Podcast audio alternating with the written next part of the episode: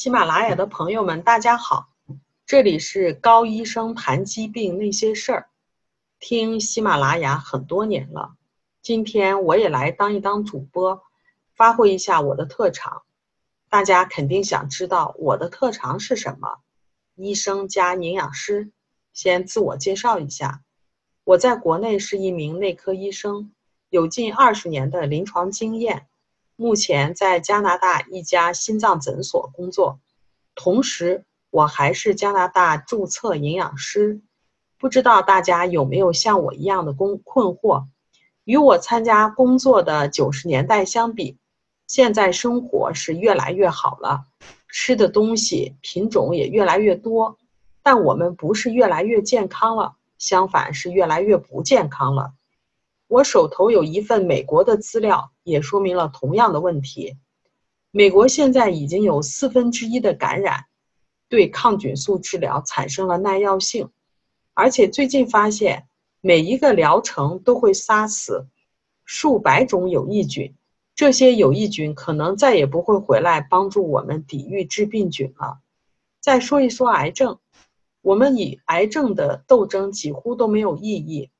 事实上，美国的癌症患者的数量一直都在增加，不知道大家注意到没有？原来就是说，在九十年代，我记得刚开始参加工作的时候，那个时候要谁说谁家有一个癌症病人，大家都觉得特别的稀奇。但是现在我们看一看身边的身边的人，亲戚呀、朋友呀，然后单位的同事呀，几乎每一个家庭都有一个癌症的这个病人。让我们再看一下美国的一些数据。他说，在一九六零年的时候，女性患乳腺癌的这个概概率的话是二十二分之一，而现在是八分之一。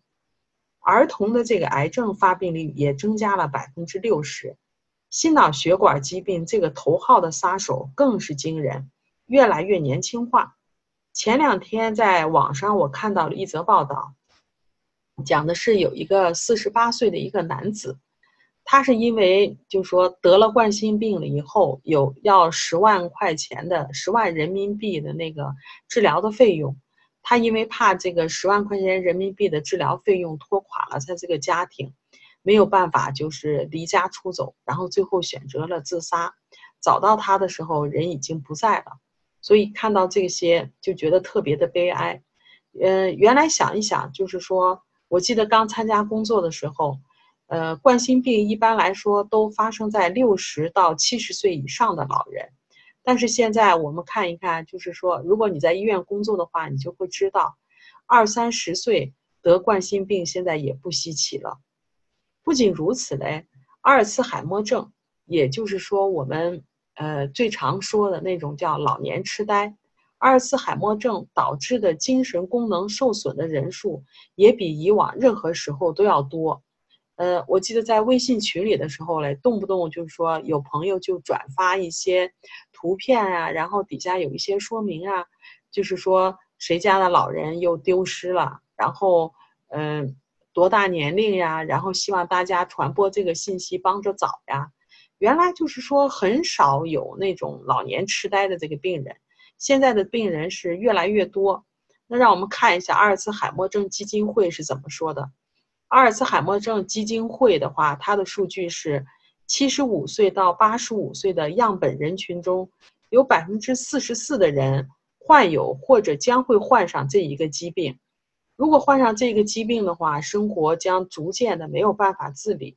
如果想一想，如果患上阿尔茨海默症，也就是老年痴呆的话，如果我们生活都没有办法自理，连认识谁都不认识了。然后大小便都不知道了，像这样的话，花钱延长寿命还有什么意义呢？我们现在往往有一种假象，就是觉得，呃，医学和制药领域的巨大、巨巨大的一个进步，让我们就认为，哎呀，是不是，呃，无论我们生什么病，现代的医学都能够救我们？然后嘞，我们自己也逐渐的把自己本来应该对我们自己健康负责的这个责任，交给了政府呀，交给了企业呀，或者是其他的权威推荐机构。但是现实是非常残酷的，疾病不是越来越少，而是越来越多了。患病不是患病的这个年龄不是越来越大，而是越来越年轻了。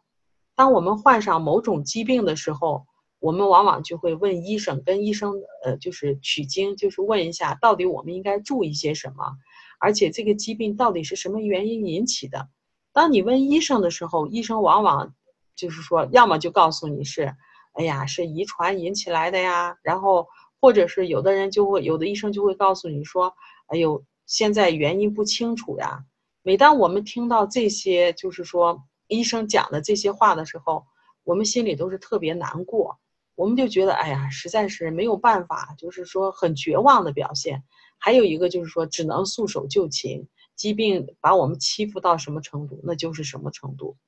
我现在嘞，给大家简单的就是说，呃，介绍一个新兴的一个学科，这个名字叫表观遗传学。表观遗传学指的是基因即使是相同的，但是它的表达也是不一样的。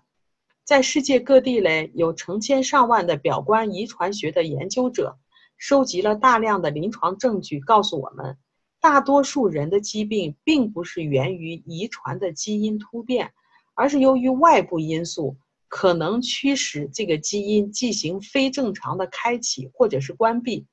但是嘞，我们可以掌控管理基因的最强的外部因素，也就是食品。所以嘞，我们这个栏目嘞，就是从疾病入手，介绍疾病的症状，然后问您分析化验单，还有介绍有益的食品知识。再一个的话，我把西方最前沿的食品营养资讯告诉您，还会告诉您一些呃营养知识的科普的小文章，还有一些西方大型几十年的临床跟踪项目，让您听我们这个呃栏目嘞做到心服口服。还有还会给您推荐一些见效的食品疗法等等，帮您正确的饮食，远离疾病。